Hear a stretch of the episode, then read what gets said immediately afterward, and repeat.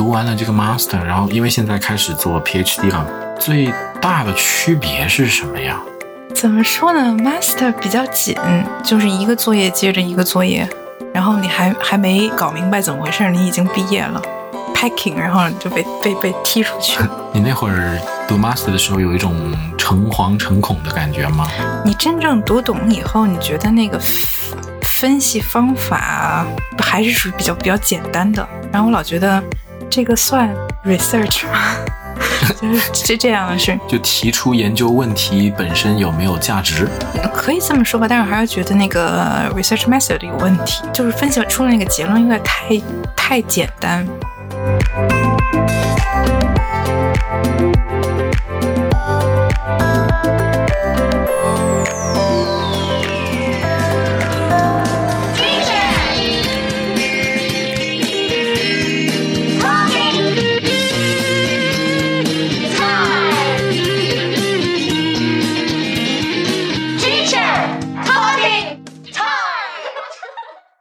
硕士这个层面，因为要做很多理论性的一些研究，或者说起码你要去看懂别人写的论文嘛。嗯，但是其实从方法论的角度，很多同学他的前期准备是不足够的。我不知道这个是就是因为很多同学是在国内读的本科，国内的学校对于这些研究方法方面没有任何重视，还是说其实即便是在兰卡，即便是在英国的大学，对 research methodology 也没有一个基本的积累？这你得问咱们今年就是新进来有两个本科的学生，可能明年采访一下他们，然后看看会是什么结果。本科的话，就你的经验呢？我的经验，因为我是做翻译的嘛，翻译最后的那个理论分析还是稍微有一点帮助的。哪些理论为主啊？毕业是有两个翻译嘛，一个中翻英，一个英翻中，还有一篇那个就是你用哪些理论或者说哪些方法，然后用哪个 framework 来翻的。当时我觉得那个还是跟后面兰卡我做那个 stylistics 还是很很有关系的。这个 master 跟 PhD 的主要区别就是自己能掌控的时间松紧不一样。嗯，master 很紧很紧，而且你可能还没反应过来怎么回事呢，你就毕业了。然后我刚读 PhD 的时候，我也是懵的那个感觉，因为我中间 gap year 很长嘛，就基本上回来以后都不知道怎么在做 research，嗯，没有进入那个状态。对，花了好长时间才进入状态吧。然后撒的网太大了，花的时间也很。多没听导师的话，刚开始就直接按照他的那个 PhD 接着做就好了。当时的野心可能要更大一些。大家都是有野心的，像有些人天天嚷嚷要三年毕业的那种，不太容易。很多情况下是被行政拖的。你比如，你想七八月份的时候，就是有你的那个 confirmation panel 或者什么的，那时候人都不在。你比如你交了那个 research application forms，就是那个 ethics，就是我要做什么实验，他可能拖你一个月才 approval，中间时间都过去了。所以说这种，我觉得在行政方面，这种嗯还是花了很长时间。可能很多人的印象就是说啊，你在大学里面做科研，关在实验室啊，或者说你就在你的书桌前面就搞你的理论就行了。其实没有那么简单，还是有很多繁杂的一些。日常事务一些像你说的这种行政的各种手续啊，各种审批啊，各种的一些东西要去要去应付。对，ethics 我弄了一个星期才写完吧，要填的表啊什么的很多，回头教一下。嗯啊，肯定的。刚才你提到就是 master 那个时间非常紧，然后 PhD 这个突然把它放松，就是你要自己做各种的一些目标设定，然后时间管理，就整个是放松的状态。你感觉哪一种你更喜欢？我觉得都还可以吧，但是我觉得当时 master 那种是太充实了，太充实，就天天被逼的。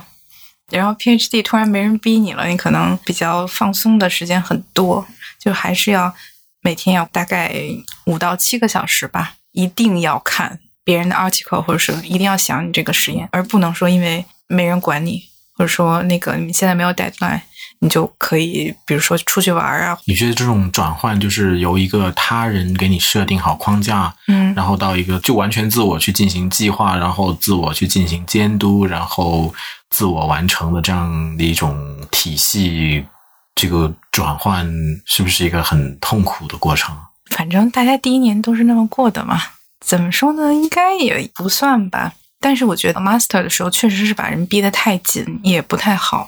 因为原来 master 是两年设定，哎，我刚想说这个，嗯 然后现在是变成一年了，就是全压在第一年，不利于这个。哎，咱们悄悄说一下，这是因为那个学费啊，或者是政策方面的原因吗？你感觉？这是肯定的。呃，然后我还有内部消息说，现在的本科是三年嘛，他们要准备压到两年，要 Really？嗯、希望你假期就是暑假有 summer term 嘛，你假期上，然后你可以把那个学分给凑够了，然后可以两年毕业。对于学校和对于学生都是一个那个双赢，但实际上对于这个学生的从 learning 的角度，呃 learning 方面，对这个成长还是或者说经验方面，它需要一个消化的时间。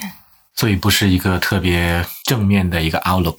那大家如果要申请英国的研究生，或者是包括这个本科生吧生，抓紧时间啦，OK，不然将来嗯政策变了之后，就可能会更苦更累。关键是，如果英国这边变成两年的话，国内认证肯定也会有问题。因为原来本来英国本科是三年，国内是四年，然后当时有很长一段时间，这个是国内不认的。现在他要缩成两年，那怎么办？嗯？那就更加的那个麻烦一些。嗯但其实理论上来讲，就是如果他的那个学时，他那个总量如果是够的话，应该只是一个两方协调的事情吧，我感觉。嗯总之呢，能够出国留学的话，还是多一个不同的途径，一个选择吧。嗯，读了 PhD 之后，有感觉特别不爽的方面吗？你说哪方面的不啊，爽？各方面。